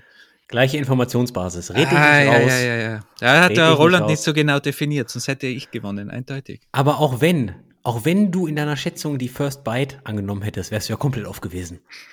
Ja, ja, Also ja. ganz äh, große Grüße gehen raus an den Roland Goller von Never Code Alone TV, Webdeveloper, mag Open Source genauso wie wir. Als ich den, als ich den Zettel hochgehalten habe, haben wir gesagt 4,7 Sekunden, hab ich gedacht, oh. Aber dann habe ich mir gedacht, hm, wie viele Leute gehen auf eine Webseite und warten sechs Sekunden? Weil sechs Sekunden wäre so mein, mein zweiter Guess gewesen. habe ich gedacht, ich warte niemals sechs Sekunden, da bin ich schon längst wieder weg. Und deswegen, also 30 Sekunden. Wolfgang, wann hast du das letzte Mal 30 Sekunden auf eine Webseite gewartet? Immer wenn ich in der Deutschen Bahn sitze. ja, das ist, das ist korrekt. Ja, aber was bedeutet das? Ich freue mich riesig, denn der finale Punktestand. Andi 5, Wolfgang 4. Das war eine unglaubliche letzte Runde von dir, Andi. Herzlichen Glückwunsch dazu. Hätte ich niemals geglaubt, dass du das wieder aufholst. Es war nämlich vorher ganz anders gestanden. Du warst zwei Punkte hinten und jetzt bist du einen vorne. Es war aber insgesamt super knapp. Ich wäre meilenweit daneben gelegen bei fast jeder Frage und ihr wart wesentlich besser als ich. Das mal dazu. Aber Wahnsinnsfragen. Vielen lieben Dank an alle, die da daran teilgenommen haben. Ich wäre auf die Fragen nie im Leben gekommen. Wahnsinn. Und die, ich fand, die Fragen waren auch recht divers. Also von Sicherheitslücken über, was mich sehr beeindruckt hat, wie viele Frauen aus der IT rausdroppen. Das hätte ich, glaube ich, das hätte keiner von uns gedacht. Wir waren, wir waren weit über 30 Prozent off. Wir, heute haben wir gelernt, wie viele Services von Google runtergefahren wurden. Also Wahnsinn, Wahnsinn, Wahnsinn. Ich hatte, hatte eigentlich gedacht, okay, jeder, irgendjemand kommt mit, wie viel, wie viel Traffic hat der DNS-Server von Cloudflare dieses Jahr gemacht oder ähnliches. Ähm, ich glaube, da hätten wir uns auch um Meilen oder um Terabyte oder um Petabyte verschätzt. Aber nur gut. Aber Wolfgang, kommen wir zurück zur Wette. Mhm. Wo, wohin gehen die 100 Euro? Ja, mein Vorschlag wäre ja gewesen, dass die andere Person dann entscheiden kann über die 100 Euro. Aber Andi wollte nicht. Er wollte, dass man das selber entscheidet. Ich habe wieder mal das Problem gehabt. Ich habe probiert, einen Weg zu finden, sinnvoll zu spenden. Und es ist echt schwierig, weil man einfach keine einfache, coole Möglichkeit hat, irgendwie einfach was zu spenden, wo man sagt, okay, das wird sinnvoll verteilt oder das geht an, an eine sinnvolle Gruppe. Es ist super schwierig, da irgendwas zu finden. Also es gibt ja mittlerweile dieses thanks.dev, das dir automatisch die Dependencies errechnet, sowas, was Andy und ich ja auch mal als Projekt geplant hatten, aber aus finanzrechtlichen Gründen dann nie realisieren konnten. Die sind, glaube ich, in Australien und die analysieren automatisch die Dependencies und man spendet dann zum Beispiel eben die 100 Euro und es wird automatisch verteilt an alle Dependencies. Das wäre eine Möglichkeit, die ich mir angeschaut habe. Ich bin ehrlich gesagt nicht sehr glücklich mit den Verteilungen und da wird dann sehr viel gespendet an die großen, sowas wie Prettier oder so, wo ich mir denke, eigentlich keine Ahnung, ob ich denen so viel spenden will, die, die überall eingebunden sind. Schwanke ich noch ein bisschen. Mein zweiter Bereich wäre gewesen, ich wollte eigentlich irgendeine Organisation finden, die sich genau darum kümmert, um irgendwie Open Source Frauen irgendwelche Workshops oder so vielleicht für, für Open Source äh, primär mit Frauen. Das Einzige, was ich gefunden habe, sind die ähm, UN Women, nennt sich das, von der United Nations, die so Open Source und, und Education Programme primär in Afrika haben von, von äh, jungen Frauen von 15 bis 25. Das wäre eine Option. Mir wäre ja viel lieber, irgendeine Gruppe zu haben, die in Deutschland sitzt. Also darum jetzt meine Frage an alle, die jetzt zuhören. Wenn ihr noch irgendwie eine sinnvolle Gruppe wisst, dann würde ich es an diese Gruppe spenden und sonst wahrscheinlich an die UN Women, die sich um Open Source und Girls und Education im Software Engineering Bereich kümmern. Also, liebe Hörerinnen und Hörer, falls ihr noch einen guten Vorschlag habt, wo die 100 Euro von Wolfgang hingehen sollen, habt ihr noch Zeit, uns das bis zum Ende des Jahres, bis zum 31.12.2023 zukommen zu lassen. Und ich möchte eigentlich noch ein paar Statistiken loswerden, vielleicht am Ende ein paar Sachen über euch und den Podcast. Eure Top-Folge war die Nummer 74, REST, das oft falsch verstandene Architekturparadigma. Es hat scheinbar sehr, sehr viele Leute abgeholt. 144 Prozent häufiger gestreamt als alle anderen Folgen im Durchschnitt. Zumindest auf Spotify, also muss man dazu sagen. Obwohl die erst Mitte des Jahres rauskam im Juni und gegebenenfalls haben wir da so viel Falsches gesagt, dass alle sich die Haare zerrauft haben und den Scheiß nochmal hören mussten. Ich weiß es nicht. Nein, wir haben ein bisschen Kontra bekommen, aber wir haben jetzt nie gesagt bekommen, wir waren. Eine andere Sache, die ich eigentlich auch ganz interessant fand: 85 Prozent eurer HörerInnen haben euch erst 2023 entdeckt. Es ist immer noch Day One, es ist immer noch super viel Scale. Ich finde das echt beeindruckend. Auch die Tatsache, wie haben Leute angefangen, euch zu hören? Die erste Folge, da haben die meisten Leute mit begonnen mit dieser Folge, war welches Problem löst Docker eigentlich? Es ist schlimm, dass so ein Computerbildthema benötigt wird, damit die Leute bei uns einsteigen. Aber ich bin ja froh, dass sie überhaupt äh, uns hören, auch wenn es ein Computerbildthema eigentlich ist, so wie der Andi das immer gern nennt. Was ich daran schön finde, ist, dass diese Welches Problem löst Docker-Episode von November 22 ist. Und die, wir haben den Podcast mit einer sogenannten Evergreen-Strategie aufgesetzt. Mit der These, lass uns mal versuchen, keine News zu behandeln, sondern dass man die Folgen dann später auch noch hören kann. Und wir sehen auch in den Statistiken, in den Hörerstatistiken, dass heute noch Episoden aus den ersten zwei Quartalen 22 gehört werden. Und das finde ich unglaublich schön, dass wir wirklich anscheinend Wissen ins Audioformat auf die Tonspur gebracht haben, was anderthalb Jahre später immer noch gültig ist. Das freut mich schon so ein bisschen. Es ist sogar so, dass eigentlich 50 Prozent aller unserer HörerInnen auch alte Episoden, die älter als, glaube 60 Tage oder so sind, äh, hören. An der Stelle gehen auch Grüße raus an die ZuhörerInnen in Brasilien und der Türkei. Das sind nämlich Platz 4 und 5. Ihr habt ja scheinbar auch relativ viele Fans. Und vielleicht Stichwort Fans. Ihr habt im letzten Jahr 219 Prozent Zuwachs an FollowerInnen und ihr habt 13 Prozent mehr Content produziert, also in Minuten. Das heißt. Ja, das ist, weil der Andi so viel redet. Es sieht man auch jetzt in den, in den Statistiken, wer mehr spricht. Wir haben ja mittlerweile für alle Episoden ein Transkript und Andi hat ein tolles Skript gebaut, um mir zu beweisen, dass ich eigentlich viel mehr rede als er. Und was ist rausgekommen dabei? Andi redet viel mehr als ich. Kurz zum Kontext für alle Hörerinnen und Hörer. Wenn Wolfgang und ich eine Episode aufnehmen. Siehst du, jetzt ist es schon so wieder soweit. Zur Erklärung. Und dann fängt Andi reden an und reden und darum spricht er mehr. Dann meckern wir immer über uns selbst, so nach dem Motto, boah, was war das denn wieder für ein fünf Minuten langer Monolog? Und dann, du redest doch viel mehr. Und wir konnten das eine ganze Zeit lang nicht beweisen. Und dank AI haben wir mal gesagt, können wir mal bitte unsere Folgen wirklich Speech to Text transkribieren? Und das habe ich dann getan. Und diese AI gibt mir dann auch zurück, welcher Speaker wann gesprochen hat. Und darauf habe ich dann einfach mal berechnet, wer eigentlich so den Hauptredeanteil hat, um zum Beispiel auch zu sehen, wenn wir ein Interview haben, ob dann auch der Gast, der Experte am meisten redet. Zum Glück bei allen Interviews war das dann wirklich der Fall. Da hat dann der Gast so circa so 60 bis 70 Prozent Redeanteil in einer Episode. Auf diese ganzen 100 Stunden, wir haben ein bisschen mehr als 100 Stunden Audio-Content inzwischen produziert, was schon eine, eine heftige Zahl ist. Aber über diese 102 Episoden habe ich einen Redeanteil über 45 Prozent und der Herr Gastler über 41 Prozent.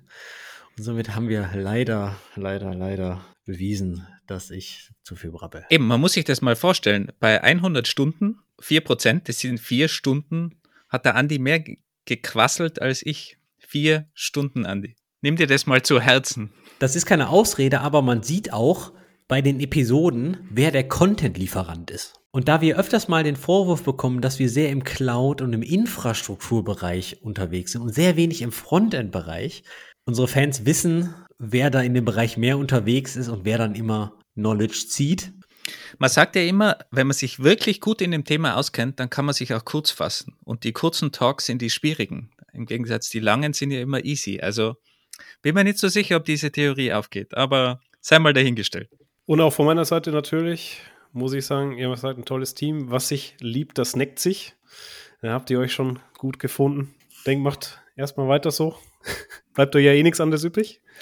Könnt ja nicht aus eurer Haut, aber grundsätzlich würde ich sagen, ich spreche für alle, ich sage, ja, das bereichert schon den Alltag ein bisschen, wenn man euch zuhören kann. Wenn auch nicht immer alles hundertprozentig stimmt, wie der Simon jetzt vielleicht einwerfen würde, aber das meiste ist eigentlich ganz gut recherchiert und ihr macht es ja mit ein bisschen Humor. Dafür, dafür haben wir ja unsere Community, die sich dann äh, dementsprechend beschweren kann und auch bei uns im Discord uns gerne da das einwerfen kann, wenn wir natürlich irgendeinen Bullshit erzählen, was ja durchaus passieren kann. Äh, soll, ja, soll ja hin und wieder vorkommen, vor allem wenn der Andi natürlich spricht. Wir sind auch nur Menschen und wir haben, machen den Podcast ja auch, damit wir lernen. Deswegen korrigiert uns bitte, wir sind nicht böse, wir sind eher dankend dafür, weil das zeigt uns eigentlich, wo haben wir unsere Lücken. Von daher. Aber anscheinend sind wir einigermaßen gut gefahren bisher mit unserem Wissen. Also so richtig falsch kann es auch nicht sein. Matthias, vielen lieben Dank, dass du dir die Zeit genommen hast und auch die Mühe gemacht hast, diese Episode zu moderieren. Vielen lieben Dank, Matthias. Danke auch für die ganze Kommunikation mit den anderen Podcastern. Wir haben natürlich die Fragen nicht gekannt, sonst wäre das äh, nicht so ausgegangen. Sonst hätte ich natürlich gewonnen, eh. Äh, also vielen Dank dafür, für die ganze Kommunikation, für das Organisieren von dieser Episode. Danke auch nochmal für die Rust-Episode. Die läuft auch schon ziemlich gut an und hat viele, viele Downloads. Klar, die Hype-Sprache, die ja mich dann auch zum Sieg führen wird, weil Rust wird natürlich eindeutig dann gewinnen in der nächsten Survey und vorne sein vor JavaScript. Und wie gesagt, wer zuletzt lacht, lacht am besten, Andy.